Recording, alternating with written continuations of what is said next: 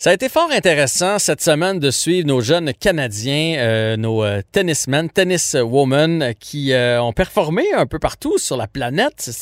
C'est le fun, c'est encourageant et j'ai l'impression qu'on va aimer les, les, découvrir, aimer les regarder jouer pour les prochaines années. J'avais donc envie de parler du tennis et de l'avenir prometteur de Tennis Canada. Et qui d'autre que Eugène Lapierre, vice-président de Tennis Canada, pour nous parler de ce sujet-là? Bonjour, Monsieur Lapierre.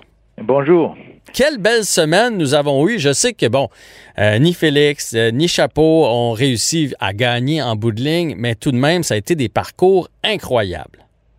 Oui, vraiment, euh, ça, va très bien du côté du côté masculin. On a des belles nouvelles aussi du côté féminin avec Léla, Eugénie qui a l'air à vouloir revenir en force aussi. Mm-hmm. Alors donc ça, ça, ça, va très bien et, et ça avait commencé d'ailleurs la semaine avant l'US Open. Là, lors du tournoi de qu'on appelle de Cincinnati, mais qui a été quand même joué au US Open à New York. Euh, quand même, et Milos Raonic qui, qui a atteint euh, euh, la finale contre contre Djokovic. Donc euh, c'était très intéressant euh, de voir ça. En même temps qu'on voit aussi euh, un autre de nos joueurs un peu plus âgés, ils sont pas, sont pas si vieux que ça, mais Vachek Pospisil qui, qui, qui, a l'air à vouloir revenir en, en, grande forme, qui devrait retrouver sa place dans le top 50 prochainement. Mais évidemment, les, les yeux, on, on, tourne notre regard vers, vers des Denis Chapovalov et, et Félix Auger-Aliassime qu'on qu'on va qu'on va applaudir pendant de très très nombreuses années. Et c'est pas pas, pas rien que nous qui, qui, qui, le disons. C'est c'est intéressant de voir tous les commentaires positifs du monde du tennis en général quand on écoute John McEnroe euh, euh, ou Navratilova ou tout le monde qui commente le, tennis international et, et, et, qui regarde et qui se demande qu'est-ce qui se passe au Canada. Comment ça se fait que vous avez euh, tant de, de, bons, de bons joueurs. Alors, c'est ça, ça, fait du bien. Ça fait du bien de voir mhm. ça. Puis je pense qu'on va, on va avoir du bon tennis pour bien des années encore. Mais c'est drôle que vous m'emmeniez sur ce terrain-là. C'est exactement ma première question.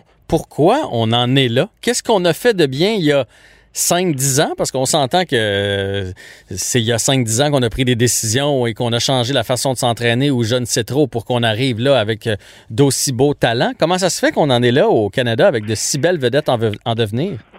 Oui, ben, je pense qu'il y, a un concours de circonstances intéressant à partir euh, du début des années 2000 et, et jusqu'à 2007, au moment où on a démarré le Centre national d'entraînement ici à Montréal. Alors, avant ça, dans les années 2004, 2005, euh, au, le conseil d'administration de Tennis Canada a, pris des décisions assez euh, audacieuses, je dirais. Donc, de dire, ben, oui, on a de la, on fait, des sous pour, pour euh, le développement du sport avec les, avec les deux tournois. Hein. On sait que la, la Coupe Rogers présentée par Banque nationale à Montréal et celle de Toronto. Tous les profits sont réinvestis dans le développement du sport.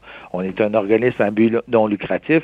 C'est notre mission, développer euh, le, sport du tennis euh, à, travers, à travers le Canada.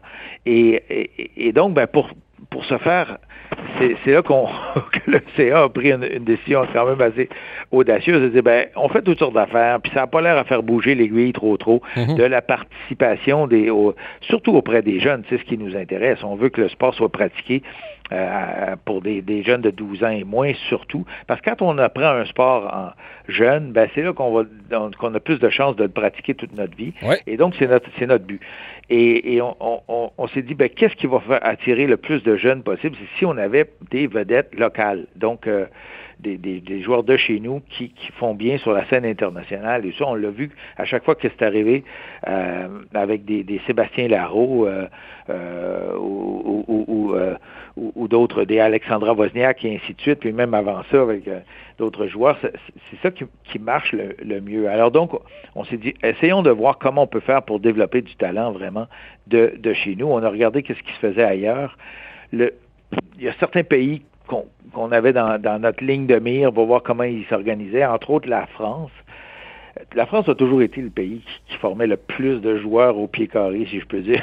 et, et, donc, c'est encore le, cas quasiment euh, aujourd'hui. Aujourd'hui. Mhm. et, on est allé voir, euh, on, a, on a fait une offre on a voulu, bon, premièrement, s'organiser un peu comme des pays comme la France et d'autres pays, d'avoir de regrouper tous nos meilleurs athlètes. Et pour ce faire, bon, on dit, il faudrait aller chercher des coachs euh, qui connaissent ça et tout ça. Puis on a, on a, on a ouvert le, poste et, on a eu la chance de, pouvoir tomber sur un, un, gars qui s'appelle Louis Borfiga, un Français, donc qui, qui, qui a organisé, qui a euh, qui a développé le, tennis de haut niveau en France pendant une vingtaine d'années. Donc, c'était lui qui était au Centre national euh, à Roland Garros avec tous les meilleurs joueurs français pendant une vingtaine d'années. Donc, de Yannick Noah euh, jusqu'à Gasquet, mon fils et compagnie aujourd'hui. Alors, ils sont tous passés sur son terrain et il a accepté de venir au Canada euh, pour euh, nous aider à développer euh, nos, nos, nos, joueurs de talent, nos joueuses de talent ici. À ça, ça s'est passé en 2007. Donc, on, on, et à Louis, ben, il a dit ben, comment tu vas organiser ça? Ben, je, je vais faire que, ce, qu'on, ce que j'ai fait en, en, en France. qui a bien fonctionné et visiblement, il est bien parti ici aussi. Là. Exactement. Ça nous, on a démarré le Centre national à Montréal. Le premier joueur, dans la première classe, on avait euh, Milos Raonic, euh, l'année suivante Eugénie Bouchard, Vajek Pospisil, ensuite des François Abanda et compagnie, jusqu'à euh, Félix Auger-Aliassime. Denis Chapovalov, c'est un euh, c'est une exception. Il s'est entraîné chez lui à Toronto avec, avec sa mère qui a une, petite académie de tennis et tout ça.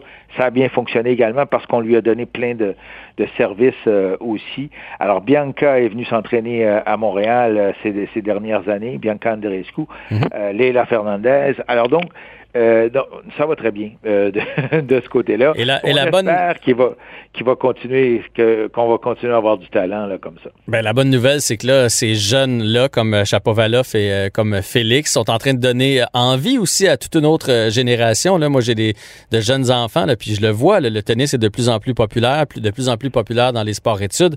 Donc plus il y a d'inscriptions, plus on a de chances de tomber sur un jeune talent. Là je veux que vous me parliez de de, de chacun des joueurs. Euh, commençons par Félix Auger-Aliassime, que non seulement je l'adore comme joueur, mais comme être humain. Cette semaine, même s'il a perdu, euh, il, a dit, il y a, beaucoup de bons à retenir de ces deux dernières semaines au US Open.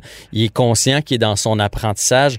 Euh, il en est où, Félix? Qu'est-ce qui reste à améliorer là, pour aller se frotter au, au Federer et Djokovic de ce monde? Ben, ce serait, ce serait le fun de, de, de parler aux, aux, experts, les coachs, euh, soit Louis Borfiga ou, Guillaume Marx, son, euh, son entraîneur qu'on voyait avec lui là, euh, à New York. Mais ce qui est intéressant de, de Félix, c'est que le talent brut est là. Mhm. C'est un c'est un athlète formidable et, euh, il s'est très très bien développé, mais il y a encore beaucoup d'espace. et c'est quand on le voit jouer contre les meilleurs joueurs du monde. Dans, bon, il était rendu au quatrième tour euh, au US Open, qu'on peut voir que qu'est-ce qui qu'est-ce qu'il faut, sur quoi il faudrait qu'il table, qu'il essaie de, Alors là, il, euh, il, a, développé son service, il s'est rendu formidable, il sert dur, ça n'a pas de bon sens, il fait beaucoup de points. Et même s'il n'est pas gros, hein, parce qu'on va se le dire, il reste de la masse à prendre encore, là, il n'est pas encore tout, tout formé. C'est ça. Oui. Ben oui, il vient, il vient d'avoir 20 ans, mm-hmm. ça, fait quelques, ça fait quelques jours. Alors donc, euh, il n'y a pas encore, on dirait, une carrure d'homme là, comme tel. Il, ça, va se, il va, il va grossir peut-être un, peu, mais il est assez grand. Je pense qu'il est à 6 pieds 5 ou, quelque chose comme ça. Donc, il, y a, il a un excellent euh, service, mais c'est son coup droit. Tous les, les, joueurs ont peur de son coup droit. Il, il est un de ceux qui frappe le plus dur là, sur, le, sur le circuit présentement. Euh, et, euh, et, donc, oui, il faudrait que on, va vouloir qu'il essaie d'avoir le même genre de puissance du côté du revers, être mhm. capable de l'utiliser, que ça devienne une arme aussi dangereuse. Et là, on le voit, il, va, il faut qu'il monte au filet. Il y a tellement des coups incroyables pour mettre le, joueur dans le pétrin, hein, le, mettre, et s'il peut en profiter pour monter au filet pour finir le point plus rapidement. Euh, ben c'est sûr qu'il va, ça, serait un atout là, formidable de, euh, de ce côté-là. Alors, euh, je m'inquiète pas euh, pour lui. On voit que sa progression est constante. Et à chaque année, il prend, il prend du galon. Alors là, il est rendu à l'intérieur du 19e mondial, donc déjà un top 20.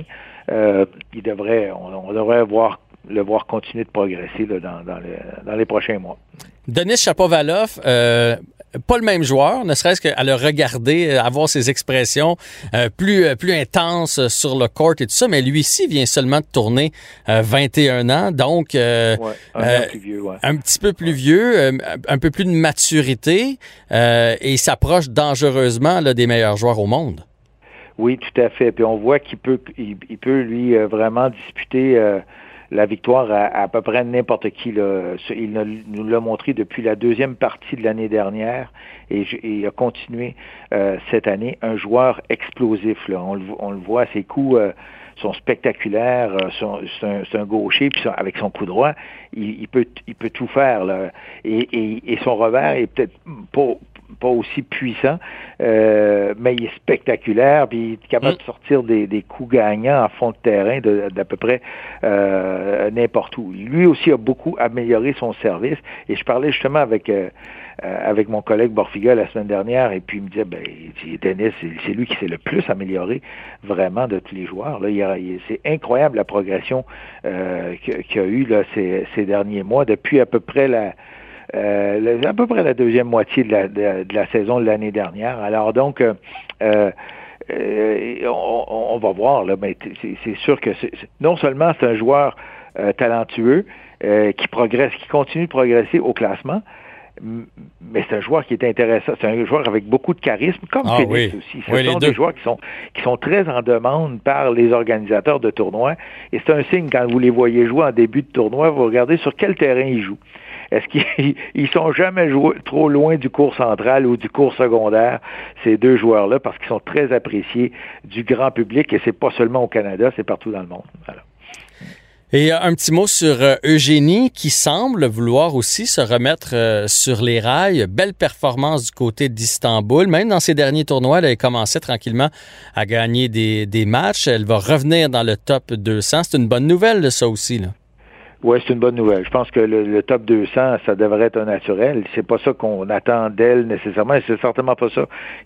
Son, but ultime, elle, elle veut revenir euh, euh, au sommet.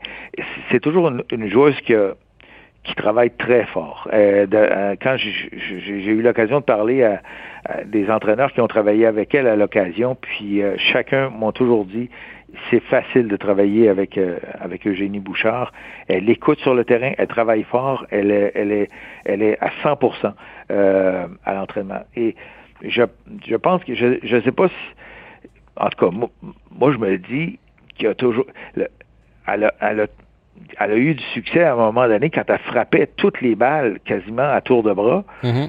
Mais à un moment donné, il faut ça prend un peu plus de variété dans le jeu. Puis ça, on l'a vu avec une, fille comme Bianca Andreescu qui est arrivée et, qui, avait, a travaillé avec Sylvain Bruno. Puis Sylvain, il a, été capable de lui communiquer de, de, jouer des angles, de jouer des, un revers coupé à un moment donné, un amorti, monter au filet, euh, faire un lob, euh, ralentir le jeu, accélérer le jeu, et ainsi de suite.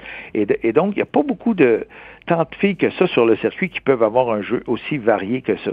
Je pense que Eugénie, ça a marché pendant une année ou et demie, deux ans à peu près, où elle a vraiment euh, fait un bon euh, important au classement à ce moment-là. Elle était jusqu'à la finale du tournoi de Wimbledon, euh, et, et, c'est pas rien, mais elle frappait tout à, à, une vitesse seulement, et, et, sans reculer de la ligne de fond et tout ça. Alors, J'espère, je ne l'ai pas vu jouer là, dernièrement, là, mais elle a de bons résultats. J'espère qu'elle a et qu'elle, elle en est venue à avoir un petit peu plus de variété dans son jeu parce que l'effort est là, le talent est là, et, en tout cas, moi, j'ai jamais lancé la serviette dans son cas. J'ai toujours l'impression qu'elle va revenir et elle va nous impressionner. Ben, c'est ce qu'on souhaite. Euh, puis effectivement, plus on progresse, plus les adversaires s'adaptent.